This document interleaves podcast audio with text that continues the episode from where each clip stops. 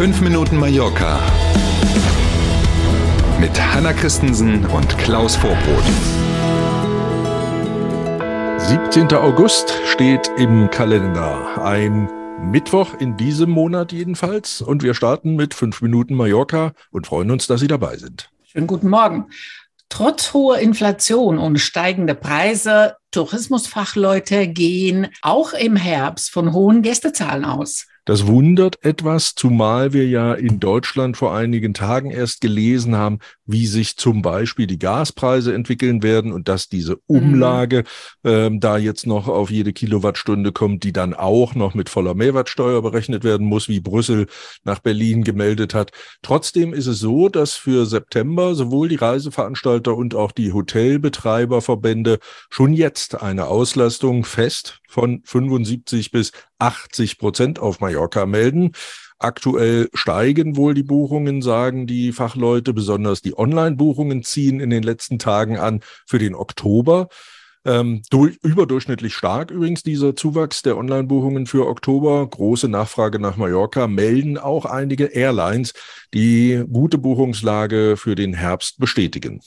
Ja, komische Tendenz wirklich, weil auf einer mhm. Seite hört man ständig von Rezession und Oktober, ja. November mhm. soll es losgehen ja. und auf der anderen Seite reagiert der Markt komplett anders. Ne? Manchmal, ich meine, wir kennen es ja von uns selber manchmal auch. Ne? Manchmal will man es vielleicht noch nicht hören oder denkt, komm, ehe es richtig schlimm wird im Winter, jetzt noch mal ein paar Tage ausspannen und erholen, ja. Akkus tanken. Ah, Keine Ahnung. Mhm.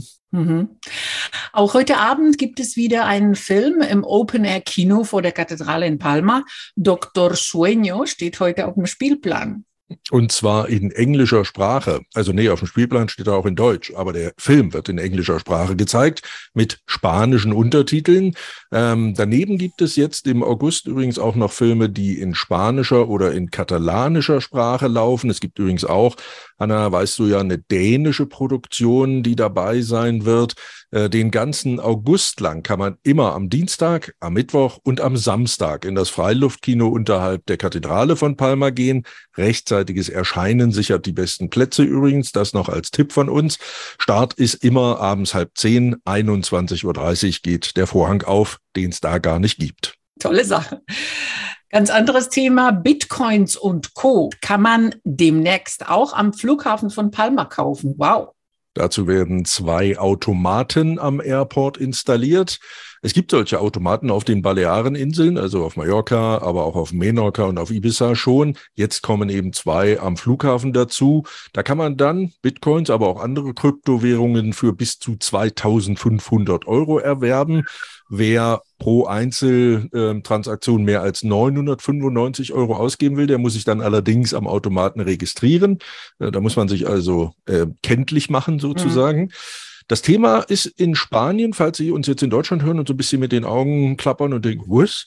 Das ist in Spanien inzwischen recht normal. Nach den USA und nach Kanada ist Spanien auf Platz drei, wenn man die Anzahl der Automaten für Kryptowährungen weltweit sich anguckt. Das ist also hier mittlerweile ein normales Thema.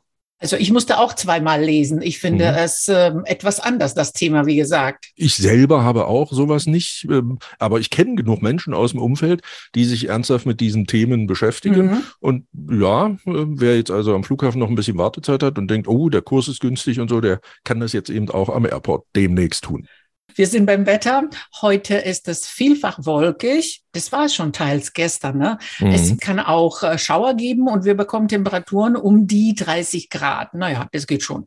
Für morgen warnt der Wetterdienst vor Starkregen und Gewittern. Auf alle Fälle wird es kühler, Klaus.